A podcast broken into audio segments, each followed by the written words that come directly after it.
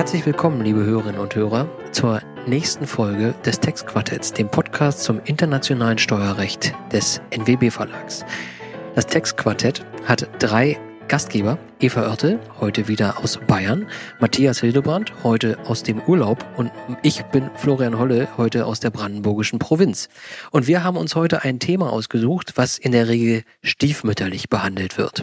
Unser Gast sagt, es ist zeitlos. Andere würden es auf Lücke lernen, da sticht er voll hinein. Es geht um Lohnsteuer. Und unseren Gast stellt uns heute Matthias vor. Ich begrüße ihn jetzt schon, verrate aber den Namen nicht. Matthias, du bist dran. Ja, ich verrate den Namen. Lukas Hilbert. Lukas, herzlich willkommen. Schön, dass du bei uns bist. Hallo, vielen Dank. Ja, und ich bin heute tatsächlich in Thüringen, äh, wo es äh, gerade schneit und schneit. Also man muss nicht immer nur nach ganz nach Süden fahren, um Ski zu fahren.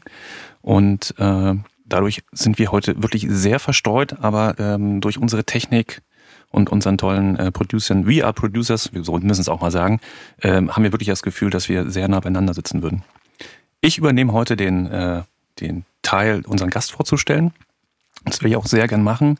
Ich äh, fange wie immer damit an, wie bei den meisten, äh, mit dem Studium. Lukas hat Wirtschaftswissenschaften studiert mit Schwerpunkt Steuerlehre in Mannheim und bei Mannheim.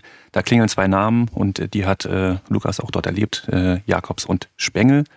Aber äh, Lukas hat nicht nur im Schwerpunkt Steuern studiert, sondern auch Personalwesen mit arbeits- und zivilrechtlicher Zusatzqualifikation.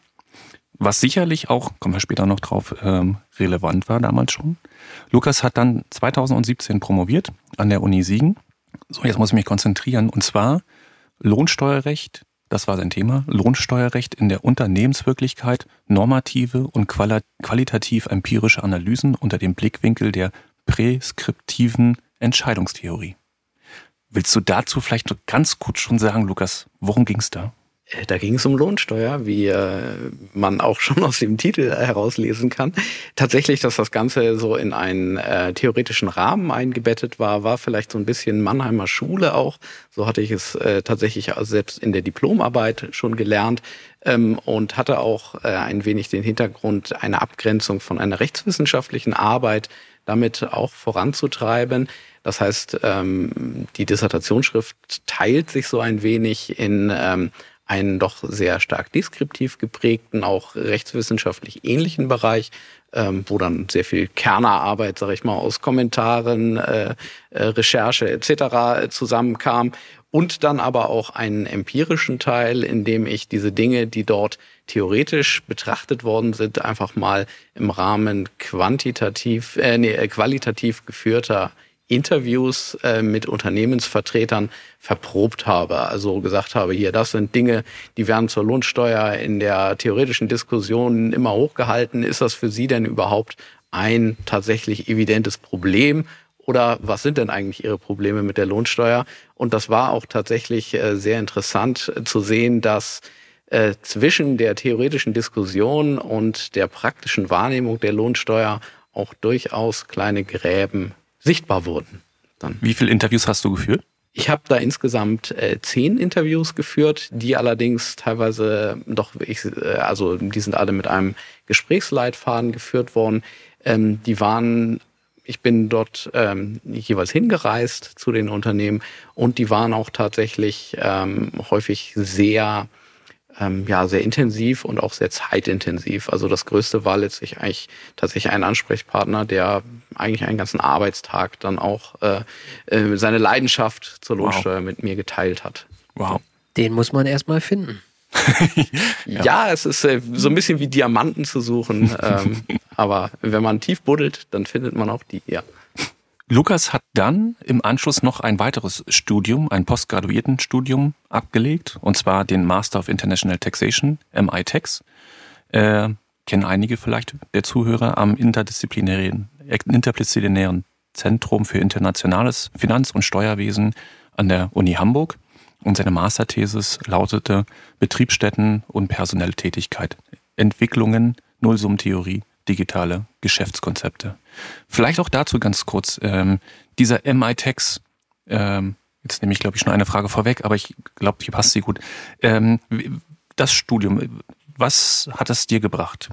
Da muss ich auch nochmal, also Lukas, promoviert und dann nochmal zu sagen, ich mache noch mal einen Master. Da kommt jetzt auch nicht jeder drauf, da muss er auch noch mal was zu sagen. Das war auch wirklich ein wunderschöner Übergang seiner Zeit, weil ich hatte immer gesagt, äh, gib die Dissertationsschrift ab, bevor du in das Studienprogramm startest. Das hat bis auf vier Tage oder so auch wirklich funktioniert. Nämlich nach dem ersten Studienwochenende bin ich dann nach Siegen gefahren mit dem großen Koffer, wo äh, tatsächlich äh, die, äh, die Simplex-Druckfassungen der Dissertationsschrift dann drin waren. Das war auch einiges zu tragen. Aber ähm, das war wirklich äh, halt ähm, ein, ein fliegender Übergang. Ähm, und mein Wunsch war einfach gewesen, die internationalen Fragen auch im Studienbereich nochmal etwas stärker vertiefen zu können.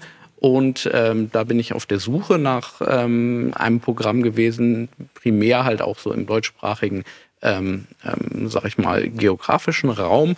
Und ähm, da äh, kommt man relativ schnell auf das Hamburger Programm. Wenn ich jetzt mehr dazu sagen würde, möchte ich gleich vorwarnen, äh, kann das so ein bisschen zur Werbeveranstaltung ausarten, obwohl ich da keinerlei Geld oder sonst irgendwelche Vorteile, Incentives oder ähnliches für bekomme. Aber es war wirklich eine ganz hervorragende ähm, Studienerfahrung, muss ich sagen. Also ähm, das Programm findet statt in, im IFS äh, der Universität Hamburg. Das sind wenig einladende Gebäude und äh, es ist ein absoluter Diskrepanz halt zu dieser, ähm, zu dieser Umgebung, die man da von außen so. sieht. Ähm, also ähm, man kann es leider nicht anders sagen. Es ist äh, der, der brutalistische Betonscham der, der 60er und 70er, ähm, in denen man sich da äh, befindet. Aber äh, das, was dort fachlich stattfindet, ist wirklich ein ganz hervorragendes Programm. Wir hatten Dozentinnen und Dozenten, die, äh, ja, man kann es eigentlich fast sagen, äh, weltweit für uns herangekarrt wurden, dann ähm, um dort die einzelnen Themen abzudecken. Äh, wir hatten ähm, eine sehr kleine und damit auch sehr, ähm, ja, sehr eng miteinander verwobene internationale Gruppe von Studierenden, ziemlich genau geteilt, so jeweils Hälfte äh, Frauen, Männer und auch Hälfte Leute aus dem Ausland und Hälfte äh, Leute aus dem deutschsprachigen äh, Raum. Und äh, das Ganze bei Top-Betreuung, einer super ausgestatteten Bibliothek, ähm, war es einfach eine, eine ganz herausragende Erfahrung, die man sonst so in einem, sag ich mal, grundständischen Studium auch nicht so hat, so eng mit den, den fachlichen Vertretern da in, ähm, in Kontakt stehen zu können. Also es war wirklich so, dass man in diesen einzelnen Studiensessions alle möglichen, auch extrem tiefgreifenden Fragen ähm, diskutieren konnte. Und das, das war schon ein wirklich besonderes Erlebnis, muss ich sagen. Ja, und vielen Dank für die Schilderungen. Aber da ist jetzt auch gleich der Lohnsteuerrechtler in dir durchgebrochen, dass du darauf hingewiesen hast, dass du keinen geldwerten Vorteil bekommst, wenn du jetzt äh, ein bisschen tiefer aus dem Nähkästchen plauderst. Und ich glaube, das ist auch die perfekte Überleitung in unser heutiges Thema, nämlich die Lohnsteuer. Die einen sagen, das ist so ein bisschen die Stiefmutter im gesamten Kanon des Ertragssteuerrechts. Ich glaube, wer sich damit auseinandersetzt, würde vielleicht auch das Gegenteil behaupten, weil insbesondere Aufkommenswirksamkeit, äh, da ist ja die Lohnsteuer vielen anderen vielleicht äh, ja in der Außenwirkung äh, prominenteren Steuern weit voraus. Und ich glaube auch, äh, die Tücke steckt im Detail. Zumindest haben meine Kollegen, die sich mit Lohnsteuer beschäftigen, immer sehr viel zu tun und auch sehr viel abzustimmen und zu erörtern. Aber da kommen wir jetzt gleich drauf. Vielleicht beginnen wir, wie bist du zur Lohnsteuer gekommen? Das äh, ist ja alles sehr facettenreich. Was fasziniert dich an der Lohnsteuer und wie war dein Einstieg in das Thema? Also es äh, kam sicherlich tatsächlich aus dem Diplomstudium heraus, ähm, aus dieser Kombination, die Matthias auch schon erwähnt hatte, ähm, Steuerlehrer auf der einen Seite, aber Personalwesen auf der anderen Seite. Und dann liegt es gar nicht so fern, sich halt mit der Besteuerung des Personals auch zu befassen. Und ähm, dabei hat mir sehr gut gefallen eigentlich, dass die Lohnsteuer halt äh, so eine wunderbar lebensnahe Steuer ist unter der Lohnsteuer und den damit zusammenhängenden arbeitnehmerseitigen Steuerfragestellungen, da kann man sich irgendwie immer gut was vorstellen. Und das, ähm, das ist was, was ich daran unglaublich schätze. Wenn man von einer doppelten Haushaltsführung hört, dann ist das äh, so, kann man, hat man direkt ein Bild vor Auge, hat jemand äh, zwei Wohnungen, äh, verlässt das, ähm, geht von dort zur Arbeit. Auf der anderen Seite äh, bei Steuerthemen, wenn man jetzt von einer Zwischengesellschaft oder einer Zebra-Gesellschaft hört, da ist dann doch eher fraglich, was könnte das denn sein? Äh, kann man das essen? Äh, sieht das gut aus? Ähm, äh, da hat man, es klingt jetzt alles doch dann deutlich abstrakter und mich hat tatsächlich gereizt, diese, ähm, diese Dinge, die, die doch irgendwie sehr fassbar dann in der Lohnsteuer auch wirken. Nach dem Diplomstudium war es auch so, dass ich äh, eine Zeit lang noch für mehrere Jahre einen Ausflug in die Beratung gemacht habe. Und auch dort bin ich dann bei einem äh, expliziten Lohnsteuerteam gelandet. Und ähm, äh, da haben wir speziell arbeitgeberseitige Lohnsteuerberatung betrieben. Äh, in meinem Fall auch noch durchaus mit einem gewissen Schwerpunkt im internationalen Bereich. Und ähm, ja, da bin ich dann letztlich eigentlich auch hängen geblieben bei dem Thema. Aber nicht nur, du hast dich damit nicht nur, sagen wir mal, in der Praxis beschäftigt, sondern auch in der Theorie und das nicht nur im Rahmen von Masterarbeiten oder Prom ähm, Promotion, sondern du hast auch über 300 Veröffentlichungen. Also wer sich im Bereich Lohnsteuer bewegt, kommt eigentlich an dem, was du schreibst, kaum vorbei. Wer einen Überblick bekommen will, lhilbert.de, da kann man sich das alles so ein Stück weit angucken, was der Mann im Jahr veröffentlicht, ja, schaffen manche ihr ganzes Leben lang nicht. Also dafür auf jeden Fall Chapeau. Was hat dich bewogen, Fachartikel zu schreiben? Ähm, wir können das natürlich, wir drei können das so ein bisschen nachempfinden, aber vielleicht, wie ist es aus deiner Perspektive? Wann hast du gesagt, ich muss dazu was schreiben? Was war deine Motivation? Also äh, tatsächlich die Geschichte, wie ich erstmalig ähm, ganz explizit darauf gekommen bin, ähm, etwas zu publizieren im steuerfachlichen Bereich, ähm, geht schon auf das Diplomstudium zurück. Äh, es war vielleicht ein bisschen ungewöhnlich. An der Universität kam jemand auf mich äh, zu und sagte, willst du nicht bei mir deine Abschlussarbeit schreiben? Meistens ist es ja doch eher so, ähm, man sucht dann jemanden, bei dem man die Abschlussarbeit schreibt. Und in diesem Fall ähm, war es tatsächlich jemand, der mich kannte aus, ähm, aus Seminaren und auch die Idee hatte, man könnte wahrscheinlich aus einem Thema, was ich dann bearbeite, auch äh, publizieren. Und das äh, hat ich hatte auch vorher sicherlich schon ein wenig vielleicht mal darüber nachgedacht, aber das hat wirklich mein Interesse geweckt, äh, zu sagen, ja, das, das ist interessant, ähm, solche Dinge dann auch in der, in der Fachwelt mal zu diskutieren. Und äh, dann habe ich tatsächlich so ein bisschen die Leidenschaft ähm, für, für das Schreiben solcher Artikel entdeckt. Also es sind immer schöne kleine Projekte, in denen man etwas fachlich aufbereiten kann. Ähm, ich glaube, dazu gehört tatsächlich ähm, auch äh, irgendwie Spaß und Freude darin zu haben. Äh, das führt dann äh, zur, bei der Besteuerung natürlich dazu. Man muss ein bisschen verrückt sein, um das zu machen, würde ich sagen. Ähm, so äh, allgemein, wie man halt bei der Befassung mit Steuern, würden jetzt Außenstehende sagen, äh, halt eine vielleicht etwas äh, schräge oder verschrobene Leidenschaft haben muss. Ähm, für mich ist es aber einfach so, es, es gab wunderbare Themen, die, äh, die irgendwie dann immer mal wieder aufploppen und dann habe ich auch herrliche Nächte in Bibliotheken verbracht, um mich dann damit zu befassen. Und ähm, ja, so sind über die Zeit dann halt ein paar Veröffentlichungen bisher zusammengekommen. Hoffnung wäre, es sollen auch nicht die letzten gewesen sein. Äh, vielleicht gelingt da in den nächsten Jahren auch noch der ein oder andere Text. Da habe ich wenig Zweifel und eins muss an der Stelle dazu gesagt werden, es hat nicht alles was mit Lohnsteuer zu tun. Er ist auch bei den Veröffentlichungen weit darüber hinausgegangen. Also auch ertragssteuerrechtliche Fragen sind da durchaus von umfasst.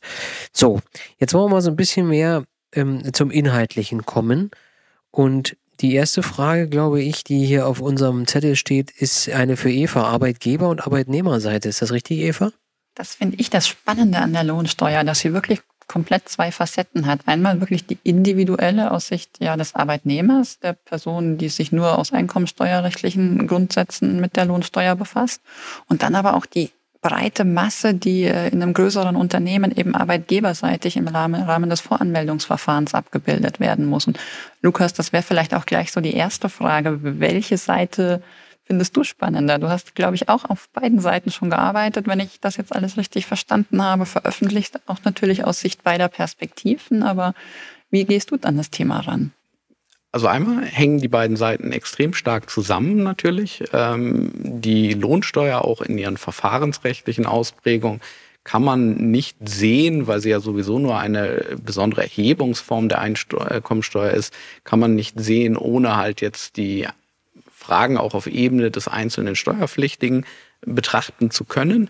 Ähm, auf der anderen Seite ist es allerdings so, dass diese beiden Welten sich dann doch durchaus unterscheiden können, weil es bestimmte arbeitnehmerseitige Steuerfragen gehen, äh, gibt, die den Arbeitgeber nun gar nicht sonderlich äh, stark interessieren. Das sind insbesondere vielleicht jene Werbungskostenfragen, äh, wo es keinerlei Erstattungsmöglichkeiten gibt oder halt auch Fragen, die äh, dann in die Einkommensteuer des Arbeitnehmers reinreichen, bei den Sonderausgaben, bei den außergewöhnlichen Belastungen, ähm, mit denen der Arbeitgeber in der Regel nicht berührt ist, während der Arbeitgeber dann doch in diesem Bereich der Lohnsteuer ganz andere Probleme hat. Heutzutage sicherlich ganz häufig das Problem der allumfassenden Steuercompliance in diesem Bereich auch. Ähm, und äh, auf der anderen Seite ist er da so ein bisschen in der Zwickmühle. Äh, er könnte natürlich sagen, ich behalte immer so viel Lohnsteuer vorsorglich ein, dass ich auf jeden Fall jedes mögliche Haftungsrisiko damit abgedeckt habe. Da er hier aber ja eigentlich nur der Treuhänder ist, äh, dem das Ganze aufgebürdet wurde, das einzubehalten, aber der Treuhänder für die Steuer äh, des Arbeitnehmers, äh, wäre der Arbeitnehmer natürlich nicht sonderlich glücklich, wenn der Arbeitgeber so herangeht. Und äh, da gibt es dann spätestens auch irgendwann arbeitsrechtliche Grenzen, dass im Rahmen der Fürsorgepflicht und der Verantwortung für seinen Arbeitnehmer der äh, Arbeitgeber auch gucken muss, dass er nicht zu viel Lohnsteuer einbehält. Und das ist schon, sag ich mal, ähm, dann ein Sektor, der, der sich ganz anders darstellt, halt als diese einkommensbezogenen oder einkommensteuerbezogenen Fragen auf Ebene des Arbeitnehmers. Beim Arbeitgeber äh, stellt sich da tatsächlich häufig, gerade bei großen Unternehmen, dann ein sehr, sehr massives Problem, wenn man mal diese Kumulationswirkung der Lohnsteuer äh, betrachtet.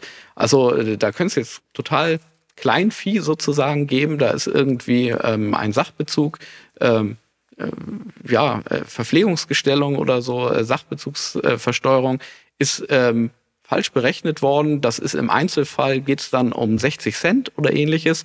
Aber dann hat man eine Arbeitnehmerpopulation von 10.000 Leuten und dann hat man äh, zig Tage im Jahr, ähm, bei denen das dann sich aufsummiert und dann hat man nachher einen Lohnsteueraußenprüfungszeitraum von mehreren Jahren und dann kann aus diesen 60 Cent doch irgendwie ein ganz schön massiver Betrag werden. Und äh, jeder, der auch in der Praxis mit diesen Fragen äh, betraut ist, der wird sagen, oh, da dann irgendwie Rückgriff zu nehmen nachher beim Arbeitnehmer, das passiert so gut wie nie in der Praxis. Das heißt, es ist dann wirklich eine sehr massive wirtschaftliche Gefahr, die auch für den Arbeitgeber dahinter steht, wenn er in lohnsteuerlichen Fragen halt ähm, vielleicht auch hier und da schon kleine Fehler hat, die sich einfach aufsummieren. Absolut. Im Zweifel kommt genau zu den Fällen spätestens der Anruf aus der Personalabteilung bei der Steuerabteilung, äh, dass die in der Lohnsteueraußenprüfung unterstützen möchten. Aber du hast jetzt von wirtschaftlichem Schaden oder so gesprochen, glaube ich, nicht? Aber nach meiner Erfahrung ist die Sensibilität gar nicht so sehr beim wirtschaftlichen Schaden, sondern dem, was daraus auch für die verantwortlichen Personen erwachsen kann. Ähm, nämlich dann im Bereich des Steuerstrafrechts. Weil auch da ist zumindest auch mal mein Gefühl, dass in den letzten Jahren die ja, Härte in der Diskussion durchaus zugenommen hat. Würdest du das auch so sehen?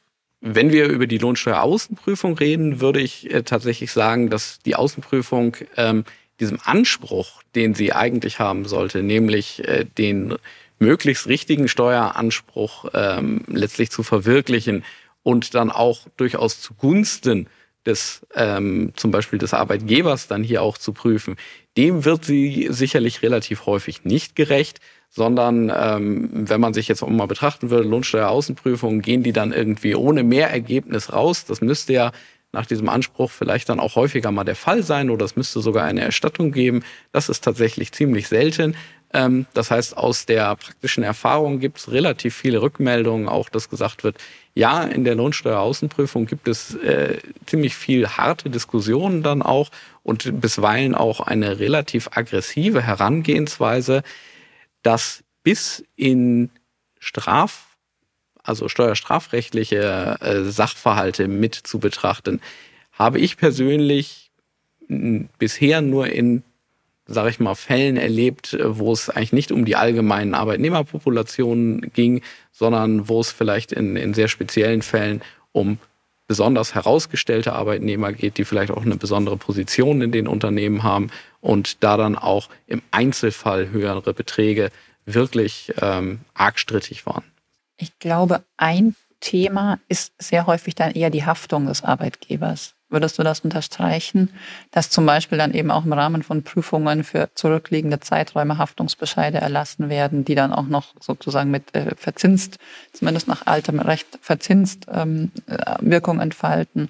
Und das ist so ein bisschen aus meiner Sicht die Rückmeldung aus der Praxis, wo öfter mal Stolpersteine bestehen. Kannst du das bestätigen? Also tatsächlich ähm, das, was, was ich dann auch meinte mit der letztlich verbleibenden wirtschaftlichen Belastung, entweder halt über das Instrument der Haftungsinanspruchnahme, wobei in aller Regel davon auszugehen ist, dass ähm, wenn es jetzt solche Kleinfälle sind, die sich aber kumuliert haben, dann auch kein Rückgriff ähm, beim Arbeitnehmer stattfinden wird.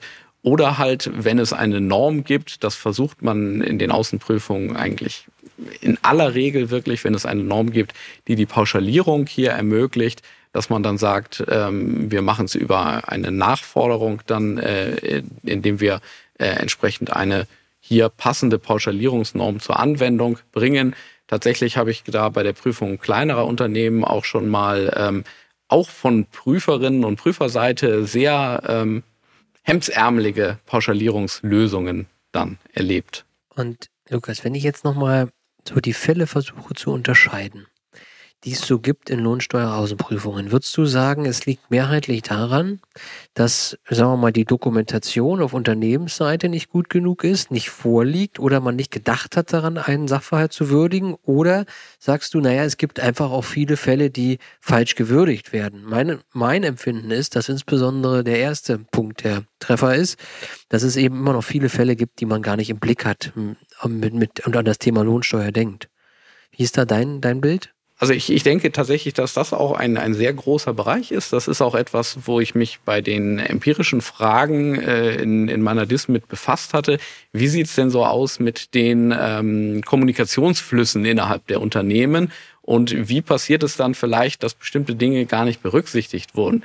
Weil ja, äh, die einen Leute, die planen Events und feiern und möchten jetzt äh, eine schöne einen schönen Abend für die Arbeitnehmer gestalten, denken jetzt aber nicht unbedingt daran, dass man das oder vielleicht auch mehrere Kugeln Eis oder ähnliches, die man im Sommer mal verteilt, dann eventuell auch lohnsteuerlich würdigen müsste. Ähm, die Steuerabteilung, wenn die das alles planen würde, die würde vielleicht solche Dinge dann gar nicht durchführen, rein aus Bedenken, äh, die sie äh, dabei hat, ob man das denn lohnsteuerlich alles eingefangen bekommt. Aber ähm, es gibt natürlich in Unternehmen dann unterschiedlichste Abteilungen, die damit befasst sind. Und da ist es tatsächlich bisweilen immer noch das Problem, ähm, dass die Informationsflüsse zu jenen, die das dann in der Abrechnung ähm, oder in der Besteuerung würdigen sollen, gar nicht gegeben sind. Und der andere Teil, das sind natürlich tatsächlich Fälle, in denen es um die Frage geht, ähm, ja, wie haben wir denn jetzt nun bestimmte Dinge steuerlich zu betrachten?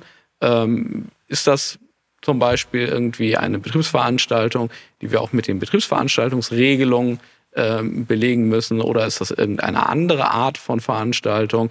Und äh, da gibt es natürlich häufiger dann Einschätzungen, die getroffen werden auf Seiten der Unternehmen, auch mit ihren steuerlichen Beratern zusammen und dann Prüferinnen und Prüfer, die das äh, anders sehen. Und das ist dann natürlich das, wo man sich in der Außenprüfung dann tatsächlich äh, ja mit dem einzelnen Steuerrechts, ähm, den einzelnen Steuerrechtsnormen dann auch damit befasst. Ich habe meine eigene empirische Studie, also sagen wir Bauchgefühl, welche Abteilungen da bei diesen Betriebsveranstaltungen ähnlichen Dingen am weitesten vorausdenken und versuchen auch am weitesten äh, die äh, Richtlinien zu zu, äh, zu dehnen und welche eher ähm, versuchen sich ähm, ja etwas äh, etwas schmaler zu bewegen. Und mittlerweile, weil das ja auch bei den großen Unternehmen ähm, häufig toolbasiert funktioniert, kann man auch schöne Auswertungen machen, äh, mittlerweile machen, dass man genau sehen kann, ähm, wer da also wie äh, welche Budgets verantwortet und raushaut. Das ist ganz witzig zu sehen. Matthias, jetzt ist das ja so, dass es, glaube ich, auch viele Unternehmen gibt, in denen die Steuerabteilung für die Lohnsteuer gar nicht zuständig ist, sondern wo dieses Thema bei HR ähm, ansässig ist. Ähm, aus deiner Erfahrung, würdest du das als Problem sehen oder würdest du sagen, da zeigt sich die Cleverness der Steuerleiter, die sich dieses Thema vom Hals geschafft haben? Also, äh, wie ich es am meisten erlebt habe, ist es so, dass äh, die äh, individuelle Lohnversteuerung äh, im, in der Personalabteilung liegt und die pauschalierte schon in der Steuerabteilung. Und dass es da einen Austausch gibt, Aber äh, bei, insbesondere bei der pauschalierten Lohnsteuer, also wo es um Betriebsveranstaltungen und ähnlichen Themen geht, wo es, was Lukas auch, gerade gesagt hat, äh, es viel um Prozesse geht. Also um äh, einerseits erstmal die Informationen und die Awareness schaffen, dass es äh, also zu Lohnsteuer kommen kann und dann aber auch diese gesamte Verarbeitung der Daten im Zweifel mittels eines Tools. Das liegt eher in der Steuerabteilung und das macht aus meiner Sicht auch Sinn, weil die, die pauschalierte Lohnsteuer tatsächlich, die hat eine ganz andere, also intern einen ganz anderen Prozess hat als die individualisierte, sodass diese, diese Einteilung für mich total Sinn hat. Aber tatsächlich ist das in den letzten Jahren ein sehr großes Thema, zu versuchen, solche Dinge, insbesondere wenn ähm, bestimmte Formen von Sachbezügen gewährt werden, die pauschaliert werden können, äh, dass man versucht, die dann mit technischen Lösungen einzufangen, dass es einen automatischen Meldeprozess gibt. Und da ist es dann in der Regel so, auch meine Erfahrung, ähm, Aufgabe der Steuerabteilung oder auf sie dann ähm, äh, wird zurückgekommen, wenn gesagt wird, wir brauchen hier die Einschätzung, welche Dinge sind denn in solchen Tools einzutragen und äh, auf der anderen Seite dann äh, in der praktischen Bedienung wiederum Aufgabe der Personalabteilung, weil auch nur die überhaupt diese Informationen haben, ja, welche Personengruppen haben denn jetzt was bekommen. Lukas, jetzt haben wir genug über, sagen wir mal, die Basics gesprochen. Wir sind ja hier ein Podcast zum internationalen Steuerrecht, also springen wir jetzt auch gleich voll rein. Internationaler Kontext zu Lohnsteuer. Was fällt dir ganz spontan dazu ein? Also die Lohnsteuer ist natürlich immer dort im internationalen Bereich dann äh, relevant, wo es bei Tätigkeiten über die Grenze geht. Also äh, wo sich jetzt so eine Arbeitnehmerpopulation, einzelne Arbeitnehmer ähm, mit ihrer Tätigkeit über die Grenze bewegen. Ähm, eventuell kann es auch noch wesentlich sein, werden bestimmte Personalleistungen über die Grenze verrechnet. Das ähm, kann auch noch relevant sein. Aber der ganz schlagende Punkt ist natürlich, ähm, äh, wird gearbeitet ähm, in einem anderen Land, als äh, in dem ich nun normalerweise ansässig bin oder in dem ich normalerweise tätig bin. Und ähm, dann trifft das dort natürlich die ganze Breite der Tätigkeit und insbesondere die ganze Breite auch der Vergütung, die äh, diese jeweiligen äh, Leute dann bekommen. Ähm, bei dem normalen Barlohn kann das dann noch relativ einfach sein, das aufzuteilen. Insbesondere bei speziellen Vergütungsbestandteilen wird es dann aber auch häufiger knifflig. Also wenn wir irgendwelche Sachbezüge haben, wenn wir Vergütungsbestandteile wie Boni, ähm, bestimmte Anreizvergütungsbestandteile haben, Unternehmensbeteiligung, da haben wir dann häufig schon ähm, auch äh, durchaus schwierige Fragestellungen. Und ähm, dann kann sich daraus, da werden wir, denke ich, auch später noch zu kommen, ähm, auch Fragestellungen ergeben, die dann wiederum auf andere Steuern rückwirken. Kann aus der Tätigkeit des Arbeitnehmers oder der Arbeitnehmerin jetzt zum Beispiel im anderen Land eine Betriebsstätte entstehen? Was hieße das dann wiederum für ähm, ertragssteuerliche Gewinnverrechnung, vielleicht auch noch für andere Steuerarten?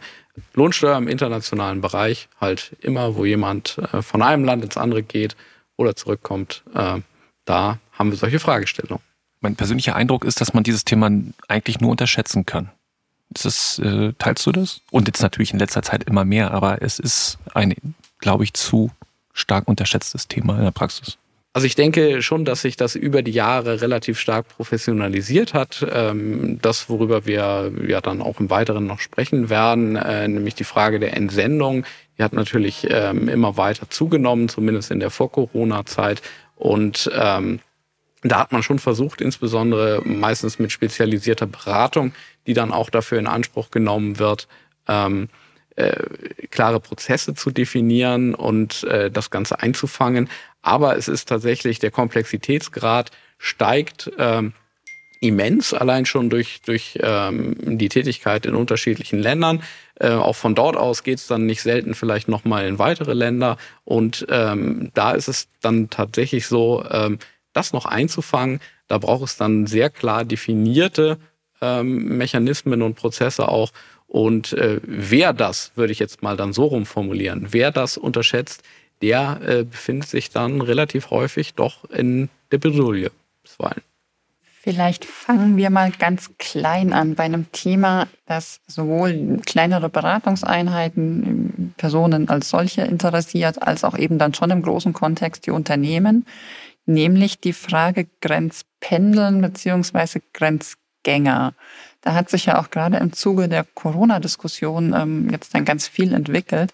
Vielleicht magst du da alle nochmal abholen, egal von welcher Facette sie mit der Lohnsteuer Berührungspunkte haben. Zu diesen Begriffen zunächst, also ob es jetzt allgemeingültige Definitionen sind, das ähm, ist mir gar nicht so total geläufig. Allerdings äh, die Grenzpendler äh, als solche, das sind Leute, die über die Grenze tätig werden, also in einem Staat ansässig sind, in dem anderen arbeiten, äh, in der Regel arbeitstäglich sich dann über die Grenze bewegen und das ohne dass äh, in den für sie maßgeblichen Steuerregelungen eine sogenannte explizite Grenzgängerregelung greift. Wenn die das tun, das werden wir auch, wenn wir über die DBA-Regelung sprechen, dann noch sehen, wenn diese Grenzpendler halt in einem anderen Land tätig werden, dann ist es äh, in aller Regel so, das Besteuerungsrecht liegt dann im Tätigkeitsstaat. Davon abzugrenzen gibt es dann die Grenzgänger. Das äh, sind Leute, die machen genau dasselbe, aber die äh, machen das unter Geltung eines Doppelbesteuerungsabkommens, in dem es eine explizite Grenzgängerregelung gibt. Ähm, das sind spezielle Regelungen zwischen Nachbarstaaten. Deswegen sind diese auch häufig sehr individuell in den DBA abgefasst, weil es gibt da keine Vorlage im OECD-Musterabkommen. Es gibt nur eine Erwähnung dieser Regelungen im Kommentar. Aber ähm, das ist prinzipiell dann immer, sage ich mal, eigene Verhandlungsmaterie zwischen diesen Nachbarstaaten. Wir haben solche ähm, Grenzgängerregelungen mit Frankreich, Österreich und der Schweiz. Und diese Grenzgängerregelungen, die äh, führen dann dazu, dass die Person, obwohl sie in dem anderen Land tätig wird, ähm, der Besteuerung unterworfen wird in ihrem Ansässigkeitsstaat. Idee, die dahinter stand, war ganz ursprünglich vor allem, dass man sagt, ähm, der Ansässigkeitsstaat ist sozusagen persönlich näher dem jeweiligen Steuerpflichtigen und ist deswegen besser in der Lage, die individuellen steuerlichen Merkmale, Fragen der Familienbesteuerung und ähnliches, Sonderausgaben, außergewöhnliche Belastungen aus deutscher Sicht jetzt gesprochen, die beim Steuerpflichtigen abzufangen und äh, die zu behandeln. Dieses Problem hat sich ähm, für Deutschland relativ stark entschärft. Dadurch, dass wir als Nachbarstaaten von der Schweiz jetzt mal abgesehen nur von EU-Staaten umgeben sind. Und dort ähm, haben wir vor jetzt doch schon relativ vielen Jahren einen zentralen Fall in der Rechtsprechung des EuGH gehabt, äh, diesen sehr bekannten Fall Schumacher.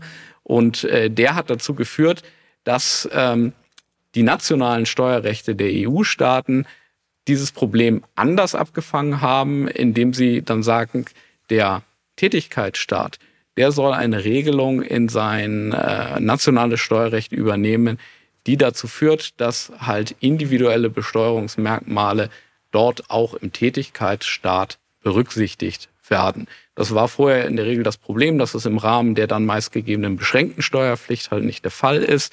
Und äh, uns hat das dann äh, in unserem ESTG den 1 Absatz 3 beschert, diese fiktive unbeschränkte Steuerpflicht, mit der dann ähm, diese Problematik abgefangen wird, so dass wir von der Schweiz jetzt mal abgesehen eigentlich diesen Bedarf an einer Grenzgängerregelung in den DBA mit unseren Nachbarstaaten in der Regel nicht mehr haben sollten. Zum weiteren Teil der Frage, was hat sich in diesem Bereich massiv geändert durch äh, die Corona-Pandemie?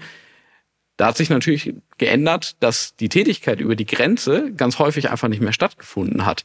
Entweder weil es äh, gar nicht möglich war, wir denken alle zurück ans Jahr 2020, wo die Grenzen auf einmal vollkommen dicht waren und man gar nicht mehr rüber konnte, um zu arbeiten.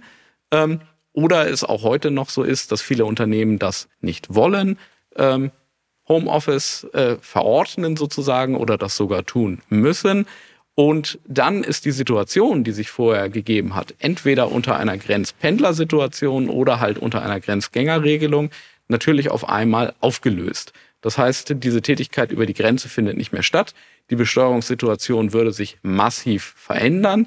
Und da das von allen Beteiligten und auch von den beteiligten Finanzverwaltungen in der Regel gar nicht gewollt war, äh, kam dann eine Flut von BMF-Schreiben und Verständigungsvereinbarungen zwischen mit den Nachbarländern auf uns zu, die dann äh, tatsächlich hier Fiktionen eingeführt hat, dass gesagt wurde, ein Tag im Homeoffice ist so zu betrachten, zum Beispiel wie ein Tag, der sonst in dem anderen Tätigkeitsstaat verbracht worden wäre.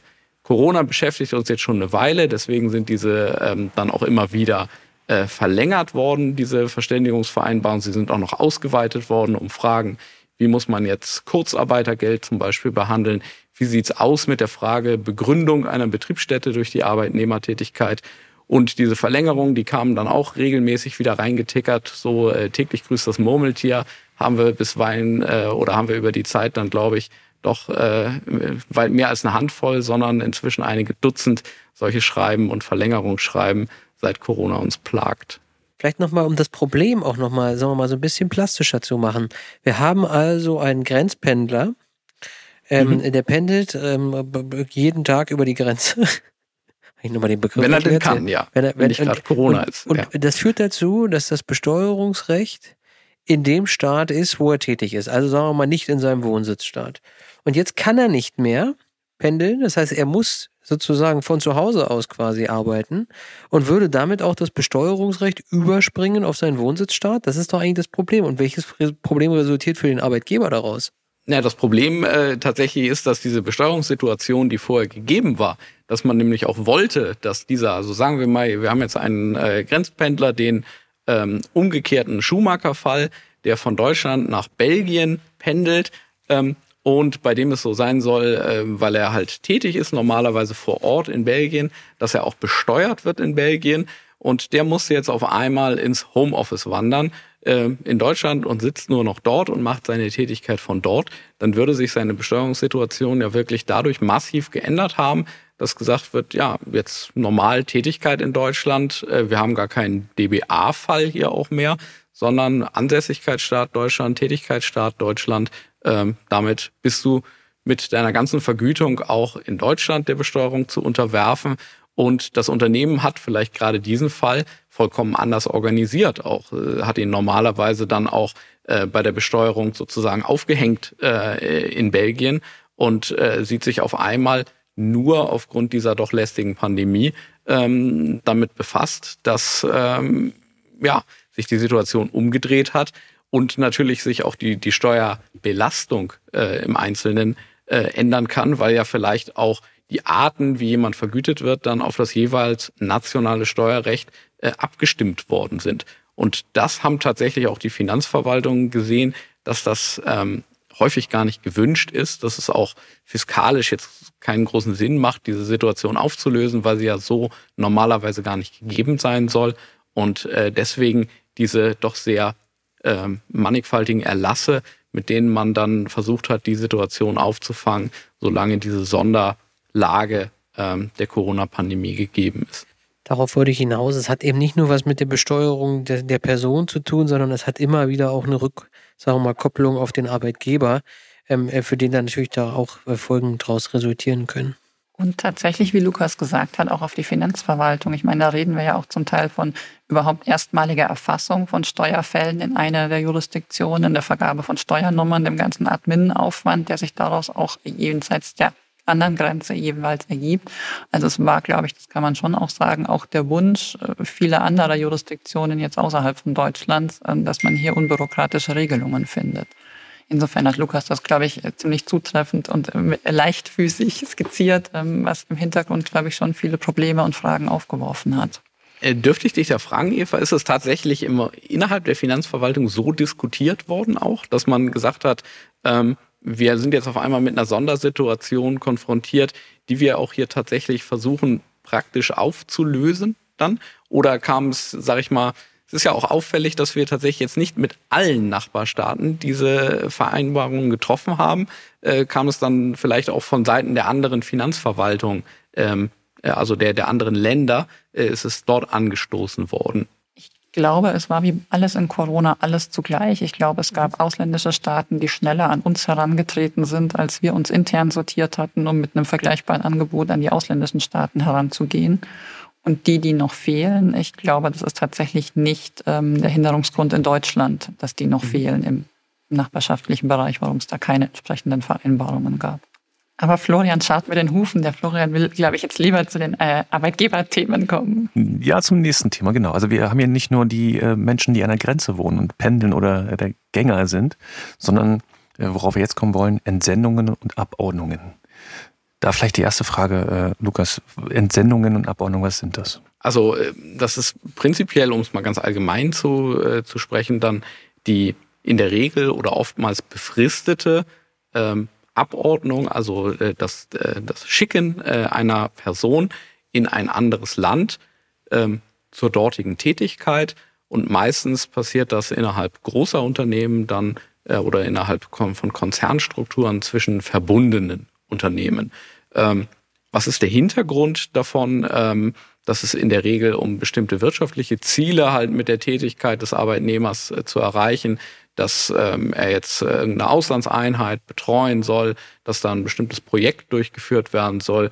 Und ganz häufig, das ist auch einer der Gründe, warum das vor Corona-Zeiten in Anführungsstrichen ähm, dann eigentlich äh, immer weiter zugenommen hat, dieser Bereich, der, äh, wie er zu Neudeutsch häufig genannt wird, Global Mobility, ähm, ist, dass es auch ein Instrument der Personalentwicklung häufig ist. Das heißt, äh, äh die Leute werden entsandt um äh, Auslandserfahrung zu sammeln, um sie dann halt auch ähm, innerhalb des Unternehmens ähm, in bestimmten vielleicht auch ähm, dann noch höher dotierten Positionen äh, einsetzen zu können. Und äh, natürlich führt, wie vorhin schon gesagt, die damit dann zwangsläufig einhergehende Tätigkeit über die Grenze oder der Gang über die Grenze dann natürlich zu entsprechenden steuerlichen Fragen. Und diese steuerlichen Fragen liegen dann oftmals auch im Doppelbesteuerungsabkommen. Lukas, jetzt tauchen wir doch mal kurz ein in die DBA-Welt und vielleicht kannst du uns verraten, wo liegt eigentlich der Hase im Pfeffer? Was sind eigentlich die wesentlichsten Normen im DBA mit Blick auf diese Fälle? Auf diese Frage war ich jetzt natürlich nicht vorbereitet, weil ich äh, mich mit DBA äh, noch nie befasst habe. Nein, äh, tatsächlich, äh, jeder denkt dann äh, sofort, äh, wenn er sich so ein bisschen die, die Struktur ähm, des, des Musterabkommens dann natürlich auch vergegenwärtigt, denkt jeder natürlich sofort an den 15 ähm, Artikel äh, Musterabkommen, ähm, wo wir halt die dort äh, genannte unselbstständige Arbeit äh, geregelt haben. Äh, das ist äh, unter den Verteilungsnormen hier die ganz zentrale Norm, die wir haben. Wenn wir jetzt von anderen für die steuerliche Wertung äh, wichtigen Normen mal absehen, wie halt die Frage, wo ist die Ansässigkeit des Arbeitnehmers äh, etc., was wir eventuell im Vorfeld klären müssten, also äh, dann im Artikel 4 zu schauen, äh, eventuell sogar auch den Tiebreaker dazu bemühen. Sagen wir mal, wenn wir da einen äh, eindeutigen Fall hätten, dann ist für die Zuteilung äh, oder Verteilungsnorm des Besteuerungsrechts äh, der 15 ganz zentral. Da haben wir äh, grundsätzlich im Absatz 1 die Regelung, ja, man ist dort äh, steuerpflichtig, wo man ansässig ist, es sei denn, man ist im anderen Staat tätig. Dann kann dort besteuert werden. Das ist halt dieses äh, doch auch, äh, denke ich, durchaus äh, vielen Leuten geläufige und bekannte Tätigkeits- oder Arbeitsortsprinzip, ähm, wo gesagt wird, ähm, ja, normalerweise liegt die Befugnis zur Besteuerung dann bei dem Staat, wo äh, der jeweilige Arbeitnehmer tätig ist. Davon gibt es eine ganz zentrale Ausnahme, äh, wo es die geregelt, konsequenterweise dann im Absatz 2, die sogenannte 183-Tage-Regelung, ähm, die darauf abstellt, ob in einem, je nach DBA, haben wir ein altes DBA, haben wir ein neues DBA, ist es vielleicht ein gleitender 183-Tage-Zeitraum, mal ist es ein Zeitraum innerhalb eines Kalender- oder eines Steuerjahres. Aber da haben wir geregelt, dass ähm, das nicht für kurzfristige Tätigkeiten der Fall sein soll. Ähm, und deswegen wird gesagt, es gilt wiederum das Besteuerungsrecht im Ansässigkeitsstaat, wenn jetzt jemand nicht länger als den maßgeblichen 183 Tage Zeitraum im Tätigkeitsstaat tätig ist. Es sei denn wiederum, davon dann auch, wenn man so will, die Ausnahmen, weil es müssen drei Bedingungen erfüllt sein. Muss eine Tätigkeit sein, die geringer ist als dieser maßgebliche Zeitraum. Ähm, und es darf auch keine Tätigkeit sein für einen im Tätigkeitsstaat ansässigen Arbeitgeber oder zu, äh, zur Verrechnung und zu Lasten einer dort tätigen Betriebsstätte. Ähm, das sind also die beiden ganz zentralen Normen. Erstmal Arbeitsortprinzip im 15.1 und dann die 183-Tage-Regelung im 15.2. 183-Tage-Regelung, vielleicht auch noch so für die Leute, die die Feinheiten des DBA so ein bisschen kennen, ähm, äh, wichtig, eine Verteilungsnorm mit abschließender Rechtsfolge. Da steht dann können nur Das heißt, diese Verteilungsnorm schiebt das auch zwangsläufig, ungeachtet jetzt der, äh, ähm, der Methodenartikel, äh, dann wiederum in den Ansässigkeitsstaat. Und dann gibt es im Musterabkommen noch eine weitere Regelung, den Absatz 3. Das ist eine Spezialregelung zu Transportgesellschaften, könnte man sagen, zu internationalen, also für die Schifffahrt, für die Luftfahrt. Und da ist die Regelung des Musterabkommens, äh, dass wir das Besteuerungsrecht für den Arbeitnehmer ähm, dort haben können, wo der Ort der tatsächlichen Geschäftsleitung des Arbeitnehmers sitzt. Dann gibt es noch wiederum äh, bestimmte DBA, die haben Sonderregelungen, wie zum Beispiel die schon erwähnten Grenzgängerregelungen oder halt vielleicht auch noch Spezialnormen für Fälle der Arbeitnehmerüberlassung etc. Die sind allerdings auch wiederum nicht im Musterabkommen geregelt, sondern äh, sind dann individuell zwischen den Staaten vereinbart. Und da gibt's natürlich noch so Spezialsachen, Aufsichts- und Verwaltungsrat, Künstler und Sportler, Ruhegehälter und auch öffentlicher Dienst. Das soll mhm. uns heute nicht mehr so richtig viel interessieren, glaube ich, weil so tief wollen wir dann doch nicht einsteigen. Aber ich habe für Eva noch eine Frage. Eva, Artikel 4, Tiebreaker Rule. Also ich habe jemanden, wo ich mir nicht ganz sicher bin, wo seine Wohnstätte ist und ob er einen gewöhnlichen Aufenthalt hat. Und in der letzten, sagen wir mal, im letzten Buchstaben, glaube D ist es, steht dann, dass sich zwei ähm, Länder darauf einvernehmlich verständigen können, wo derjenige also ansässig ist. Hast du so einen Fall schon mal in der Praxis gehabt? In der Tat, ja, das hatten wir. Ja. Das war eine bedeutende Künstlerin aus dem benachbarten Ausland, die tatsächlich ihre Schaffenskraft auch zum großen Teil hier in Bayern ähm, bewirkt hat oder sich inspirieren hat lassen und wo dann tatsächlich ähm, genau diese ganzen Fragen alle mal durchexerziert wurden. Und das ging dann bis zum Schluss, bis man sich tatsächlich einigen musste mit in dem Fall der österreichischen Finanzverwaltung. Sensationell. Ich hätte, ich habe das, immer wenn ich das lese, denke ich mir, ob sowas vorkommt, aber sowas kommt vor. Klar, im Steuerrecht gibt es nichts, was nicht vorkommt. Ja, aber man fragt sich tatsächlich, weil wenn man sich den, den äh, 4 dort anguckt, also den Artikel 4 des Musterabkommens, sagt man, äh, bevor sich die Staaten jetzt tatsächlich einigen müssen oder sollen, äh, sind ja so viele andere Dinge eingezogen, dass eigentlich der Lebenssachverhalt einem noch sagen müsste, dann danach kann ich das schon beurteilen.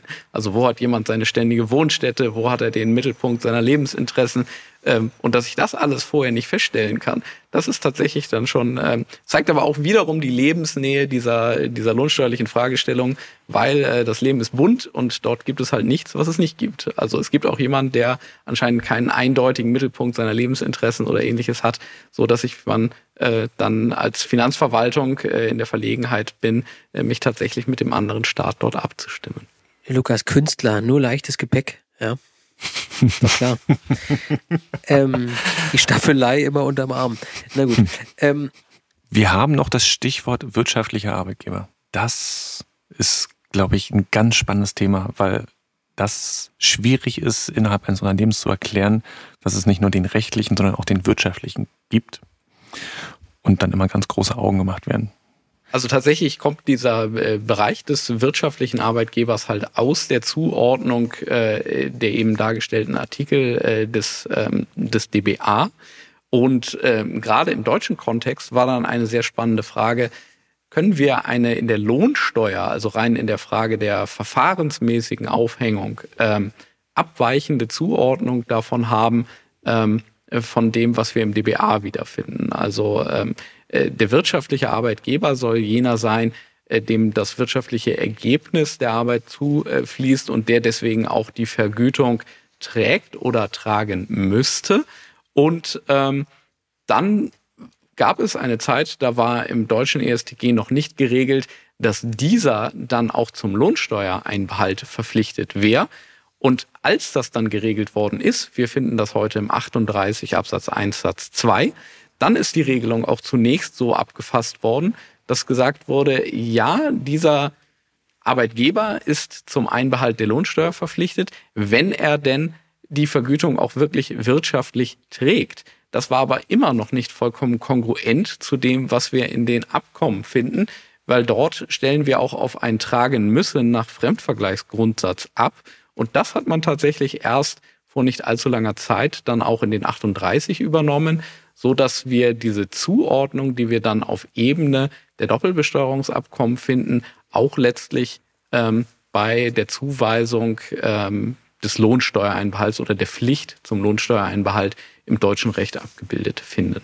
Also ich glaube, die letzten zehn Minuten zeigen, dass diese Fälle komplett individuell sind. Jeder einzelne. Weil es natürlich äh, immer um das jeweil oder die beiden jeweiligen Länder geht und das anzuwende DBA, aber äh, dann Einzelbetrachtungen vorzunehmen sind und jede Entsendung im Zweifel anders ist als eine zweite, äh, was, was bedeutet, dass man sich äh, sehr äh, intensiv mit diesen Themen befassen muss und äh, ja dann die richtigen Schlussfolgerungen ziehen sollte. Vor allem muss man sich, das würde ich gerne da noch ergänzen, auch ähm, was uns vielleicht allen schwer fallen würde, wir müssen uns da auch ein bisschen davon lösen, dass wir dann sagen würde, äh, das Besteuerungsrecht oder die steuerliche Behandlung ist hier das rein maßgebliche, weil getrieben ist dieses Ergebnis letztlich erstmal davon, was passiert denn in dem Unternehmen wirtschaftlich? Wo ist jetzt jemand tatsächlich sozusagen wirtschaftlich zuzuordnen? Wo wird denn seine Arbeit überhaupt genutzt? Ähm, vielleicht muss ich auch dahinter dann, je nachdem nach Jurisdiktion, auch noch auf die arbeitsrechtlichen Zuordnungen gucken.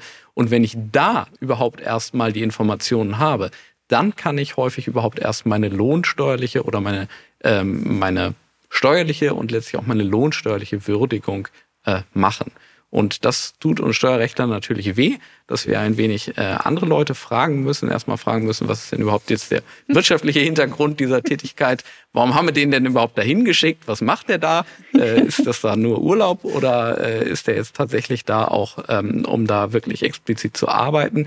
Und erst, wie gesagt, wenn wir diese Hintergründe dann aufgeklärt haben, und das ist häufig wirklich sehr individuell, weil es zum Beispiel von einzelnen Projekten etc. abhängen kann, dann können wir auch tatsächlich gucken, wie ist das denn steuerlich zu behandeln. Das Gute ist, dass man diese ganz langen Listen, die man dann von einem Berater bekommt, Fragelisten, gemeinsam füllen kann.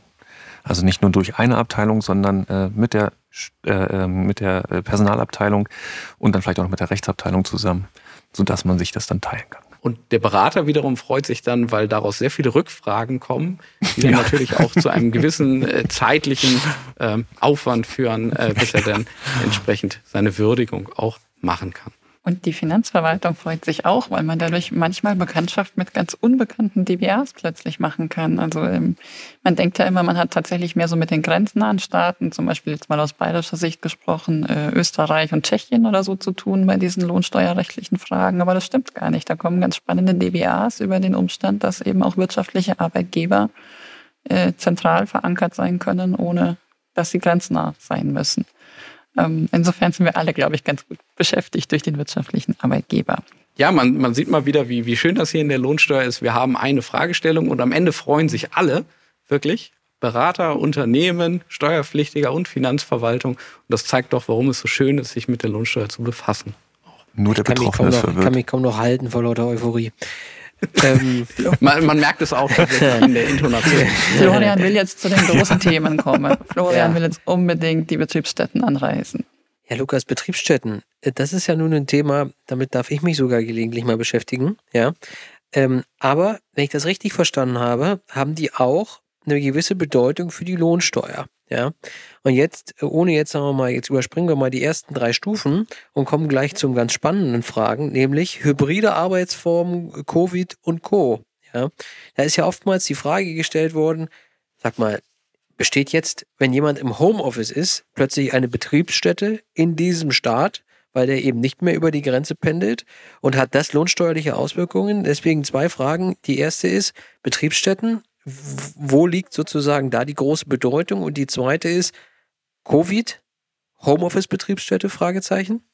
Die lohnsteuerliche Bedeutung, also einmal innerhalb des äh, vorhin angesprochenen Artikel 15 liegt die Bedeutung der Betriebsstätte bei dieser 183-Tage-Regelung, wo wir gesehen hatten, ist jetzt jemand zu Lasten einer Betriebsstätte tätig, dann würde die 183-Tage-Regelung wiederum nicht greifen.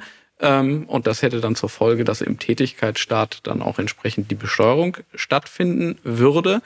Und dann ähm, kann es natürlich diese Frage geben, durch die Tätigkeit an sich, haben wir denn da überhaupt eine Betriebsstätte? Und äh, da haben wir in diesen äh, bei Corona jetzt, äh, bei dem Thema Corona schon häufiger angesprochenen äh, zahlreichen Erlassen, die wir mit einzelnen ähm, Nachbarstaaten geschlossen haben. Da haben wir teilweise einen expliziten Ausschluss dieses Tatbestands. Da ist gesagt worden, äh, um es tatsächlich klarzustellen, ähm, durch die Tätigkeit im Homeoffice wird keine Betriebsstätte begründet. Aber da, wo wir so einen expliziten Ausschluss nicht haben, ist es, ähm, sage ich mal so etwas blumig, auf jeden Fall denkbar, dass es entstehen kann. Dann müssen wir natürlich in das einsteigen, was wir allgemein bei der Betrachtung einer Betriebsstätte äh, immer beachten müssen. Äh, sind denn hier die Anforderungen sowohl nach nationalem Recht als auch nach DBA-Recht jeweils gegeben? Ähm, das Homeoffice äh, wirft da natürlich insbesondere Fragen auf, zum Beispiel bei der Frage nach der Verfügungsmacht des, äh, des Unternehmens und des Arbeitgebers äh, über diese jeweilige Stätte, an der der Arbeitnehmer da tätig ist. Es kann auch Fragen aufwerfen hinsichtlich der Dauerhaftigkeit. Ähm, haben wir dadurch dann eine Betriebsstätte? Aber ganz grundsätzlich ist das möglich oder sag ich mal, könnten wir in einer Subsumption dahin kommen, dass wir sagen, ja, hier haben wir entweder einen nationalen oder einen DBA oder auch auf beiden Ebenen den Betriebsstätten-Tatbestand erfüllt. Wenn wir das hätten, kann es natürlich jenseits der Lohnsteuer relativ arge äh, ertragssteuerliche Auswirkungen auch haben, weil wir haben da jemanden, der ist tätig. Ähm, damit haben wir allein auch schon eine Betriebsstätte, die eine gewisse Personalfunktion hat.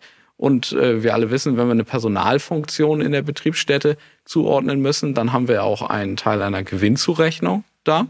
Ähm, das wäre also ähm, ein arges Thema, was sich äh, dabei ähm, ergeben kann. Und dann haben wir tatsächlich, äh, um es äh, jetzt auch mal diplomatisch zu sagen, äh, ohne da einzelne Länder herausgreifen zu wollen, aber dann haben wir natürlich auch Länder, die an dieses Thema der Betriebsstätte unterschiedlich aggressiv herangehen. Und es gibt natürlich insbesondere Länder, das hat sich in den letzten Jahren ja immer mehr gezeigt, die die Schwelle relativ niedrig setzen wollen ähm, das sehen wir auch in der Diskussion um Dienstleistungsbetriebsstätten ähm, oder äh, Betriebsstätten durch bestimmte personale Tätigkeit wie von Vertretern oder ähnliches. Und ähm, da gibt es natürlich Staaten, die, äh, wenn sie denn sehr arg äh, nach der Quellenbesteuerung greifen wollen, ähm, die dann auch da herangehen und äh, eher mal bereit sind, eine Betriebsstätte anzunehmen, mit all den Folgen, die wir dann jenseits sogar auch des Lohnsteuerlichen daraus haben können. Wenn ich es richtig in Erinnerung habe, gibt es in der IWB auch einen schönen Aufsatz von zwei Vertretern aus der Verwaltung, die sich mit dem Thema auseinandersetzen. Dem kann ich den äh, Hörerinnen und Hörern nur ans Herz legen. Und ich glaube, du hast schon das Thema angesprochen, insbesondere die Verfügungsmacht, ja, ist doch, glaube ich, der Punkt, der äh, hoffentlich in ganz vielen Fällen derjenige ist, der die Betriebsstätte verhindert. Ja, aber auch da nochmal gesagt, äh, zum Beispiel Diskussionen um Dienstleistungsbetriebsstätte, da wo wir ähm, Staaten haben, die, die da wirklich sehr, sehr aggressiv rangehen. Die, glaube ich, würden sich jetzt an einer doch meistens wohl mangelnden Verfügungsmacht über ein Homeoffice vielleicht auch nicht so sehr stören, wie wir es jetzt alle ja. daran stören ja. würden. Eine Frage habe ich nochmal, die mich gerade so, die geht mir gerade durch den Kopf. Muss eigentlich die Tätigkeit desjenigen, der jetzt in dem Betriebsstaat im Homeoffice sitzt, auch der Betriebsstätte zuzuordnen sein? Oder, also ich kann mir ja durchaus, sagen wir mal, Fälle vorstellen, da werden da Gartenzwerge produziert und ähm, der ist in einer ganz anderen, sagen wir mal, ähm, ähm, Sphäre des Unternehmens unterwegs. Ja, Muss jetzt der Arbeitnehmer, der im Ausland äh, tätig ist oder Homeoffice, im Homeoffice im Ausland tätig ist, wo diese Gartenzwerge hergestellt werden, werden äh, dieser Betriebsstelle zugeordnet werden, obwohl er eigentlich, sagen wir mal, im Bereich Tierfutter ähm, äh, äh aktiv ist des Unternehmens? Ich persönlich würde sagen, ja, das, das muss er. Ähm, es ist allerdings, ähm, oder es, es gibt einige, auch äh, tatsächlich in der Literatur und in Kommentaren äh, gibt es äh, einige Fundstellen, die sich entweder dazu nicht auslassen oder die tatsächlich auch die äh, gegenteilige Meinung vertreten, die einfach sagen, wir haben physisch eine äh, dort tätige Person und wir haben eine Betriebsstätte und allein dieser Zusammenhang reicht, wenn jetzt auch kein Tätigkeitszusammenhang gegeben ist. Ich persönlich würde aber immer dafür plädieren, auf den wirtschaftlichen Zusammenhang dann auch wirklich zu gucken und zu sagen, äh, ja, wir brauchen hier tatsächlich auch eine Tätigkeit, die für diese Betriebsstätte dann halt auch oder dieser Betriebsstätte zuzuordnen ist. So würde ich persönlich dann halt zum Beispiel auch den äh, 15 Absatz 2 Buchstabe C, wo wir die Betriebsstätte da in der 183-Tage-Regelung haben, so würde ich den ja auch lesen, weil da wird ja gesagt, ist es darauf abzustellen, was haben wir hier für eine wirtschaftliche Situation? Ist das wirtschaftlich zu tragen von der Betriebsstätte? Das klingt für mich auch irgendwie sehr nachvollziehbar. Ich glaube, Florian, wenn man bei deinem Beispiel bleibt, das Problem muss in dem Fall nicht unbedingt der Gartenzwerg sein. Das Problem wird das Tierfutter sein und quasi der Gesamtgewinnanteil aus dem Tierfutterumsatz oder Gewinn, für den möglicherweise eine neue Betriebsstätte durch diese nicht mehr Rückkehr in den eigentlichen Tätigkeitsstaat oder den eigentlichen Produktionsstaat ähm, begründet wird. Und dann ist das Tierfutter das Problem. Und dann kommen wir wieder zum Zebra, lieber Lukas, und dann haben wir heute eine schöne Runde geschlossen. Lukas, vielleicht noch, was war dein schrägster Fall, den du hattest? So mit internationalem Bezug und Lohnsteuer? tatsächlich fällt, fällt mir äh, da immer sofort ein Fall ein, wo es nämlich wirklich um jemanden geht, der grenzüberschreitend tätig war. So der kam mal aus einem anderen Land, ähm, ist dann auch wirklich äh, wiederum lange im Tätigkeitsstaat verblieben. Es ging in dem Fall wohl um 30 Jahre. Und diese Person hat, wie sich dann im Nachhinein herausgestellt äh, wurde, nie irgendwo Steuern bezahlt. Und ähm, das war innerhalb dieses Unternehmens wohl auch zumindest in einem kleinen Kreis äh, bekannt. Und äh, da man irgendwann festgestellt hat, oh, dieser Fall, der ist ja echt forensisch, sag ich mal, den kriegen wir gar nicht mehr gelöst, hätte dann wohl auch der dortige Vorgesetzte diesem äh, Arbeitnehmer mal gesagt, if you go anywhere near the tax office, I will shoot you. Ähm, und äh, also es ist alles nur so kolportiert worden tatsächlich, aber äh, das war tatsächlich ein Fall, der extremst skurril war und wo sich auch gezeigt hat, wie, wie extrem schwer es ist, so etwas dann aufzulösen. Und ähm, Fälle milderer Natur in diesem Bereich finden sich aber immer wieder mal äh, tatsächlich auch wieder äh, zum Handeln der Arbeitgeber. Gibt es immer mal bestimmte Arbeitnehmer oder Arbeitnehmerpopulationen, die äh, besonders danach streben, ihre Steuerlast durch ihre internationale Tätigkeit dann halt auch zu minimieren oder vielleicht auch vollkommen zu eliminieren und äh, das kann dann insbesondere auch dem Arbeitgeber arg auf die Füße fallen, wenn äh, solche denn dann irgendwann mal gefunden werden oder aufgedeckt werden in Lohnsteueraußenprüfungen. Und äh, da ist es dann natürlich auch sehr spannend, da mitzuwirken, dass man das Ganze irgendwie wieder in geordnete Bahnen lenken kann. Veröffentlichungen Matthias, ich habe am Anfang schon gesagt, über 300. Du kannst jetzt noch ja. mal einen kleinen Einblick geben, was da von dem NWB-Verlag. Da hast du jetzt eine ganz innovative ja, ich lese jetzt nicht, Taktik, glaube ich. Ich lese nicht die Liste vor, sondern ich würde die Hörer nur einmal, wenn sie, wenn sie Lust drauf haben, ähm, einmal ähm, bitten, bei der NWB-Datenbank nur Hilbert einzugeben und sich die Treffer anzugucken. Dann sieht man schon, was das für ein, ein Umfang ausmacht, äh, den, den Lukas da ähm, in wirklich wenigen Jahren äh, da äh, zustande gebracht hat. Wahnsinn. Also ich, ich finde es immer noch absolut Wahnsinn. Ich glaube, also ich würde gesagt, dann darum bitten, das bitte auch alles zu lesen, weil ja. äh, dafür habe ich es ja auch geschrieben. ja, und genau. dann hat man auch mal eine wunderbare Beschäftigung für so einen Sommerurlaub oder ähnliches. Ähm, keine Frage, keine ja. Frage. Also Hilbert hören und lesen ist das Motto heute. Ähm, wir kommen. Das ist wie mit Leonardo da Vinci. Man weiß nicht genau, ob das nur eine Person war. Oh. Wir kommen zu den Schlussfragen. Du weißt ja, Lukas, die sind nicht ganz ernst gemeint und wir würden dich bitten, sozusagen relativ kurz darauf zu antworten. Und wenn dir eine Ad-Hoc-Begründung einfällt, dann hören wir die natürlich sehr gern dazu. Ich nehme mal die erste. Da du wieder im Rheinland wohnst, Mannheim, Siegen oder Hamburg? Hamburg, was allerdings auch mit einer persönlichen Präferenz für das Hanseatische zu tun hat sagen wir mal, äh, du hast ja heute relativ viel gesprochen. Das ist doch, äh, würde man dir jetzt gar nicht so zutrauen. Ähm, Eva, mach du doch weiter. Ja, unbedingt. Das ist meine Frage, nämlich Arbeit nehmen, Arbeit geben oder selbstständig sein? Für mich persönlich ganz klar selbstständig sein. Für alle anderen äh, bitte Arbeit geben, denn das ist ja seliger als Arbeit nehmen. Homeoffice oder Grenzpendeln? Von hier aus gesehen Homeoffice und dann ab und zu über die Grenze in die Niederlande, um das leckere Essen zu genießen. Ah, das passt super zur nächsten Frage. Entsendung oder Dienstreise? Entsenden lassen und dann von dort aus eine Dienstreise nach Hause durchführen. Meine Herren, in der Welt zu Hause. Und die letzte Frage, ja, nicht ganz ernst gemeint. Ertragssteuerrecht oder Umsatzsteuer, Lukas? Ertragssteuer. Mit voller Überzeugung. Es hätte ja klappen können. Eva, ich glaube, du machst den Schluss. Ja, stimmt, wir sind am Ende. Wie schade. Ich, war sehr spannend, lieber Lukas. Schön, dass du bei uns zu Gast warst. Ich glaube, nicht nur wir, sondern auch die Hörer haben heute wieder viel gelernt. Und ich glaube, das ist wirklich eine Ausgabe, die ein sehr breites Publikum ansprechen wird. Denn diese Fragen treiben eben einen sehr vielfältigen Adressatenkreis um. Insofern ganz herzlichen Dank an dich. Ganz herzlichen Dank, Matthias und Florian. Ganz herzlichen Dank fürs Zuhören. Wir freuen uns wie immer über Feedback an textquartett.nwb.de und bleiben Sie uns gewogen. Tschüss. Auf Wiederhören. Tschüss. Vielen, Vielen Dank, Dank. Lukas. Danke sehr.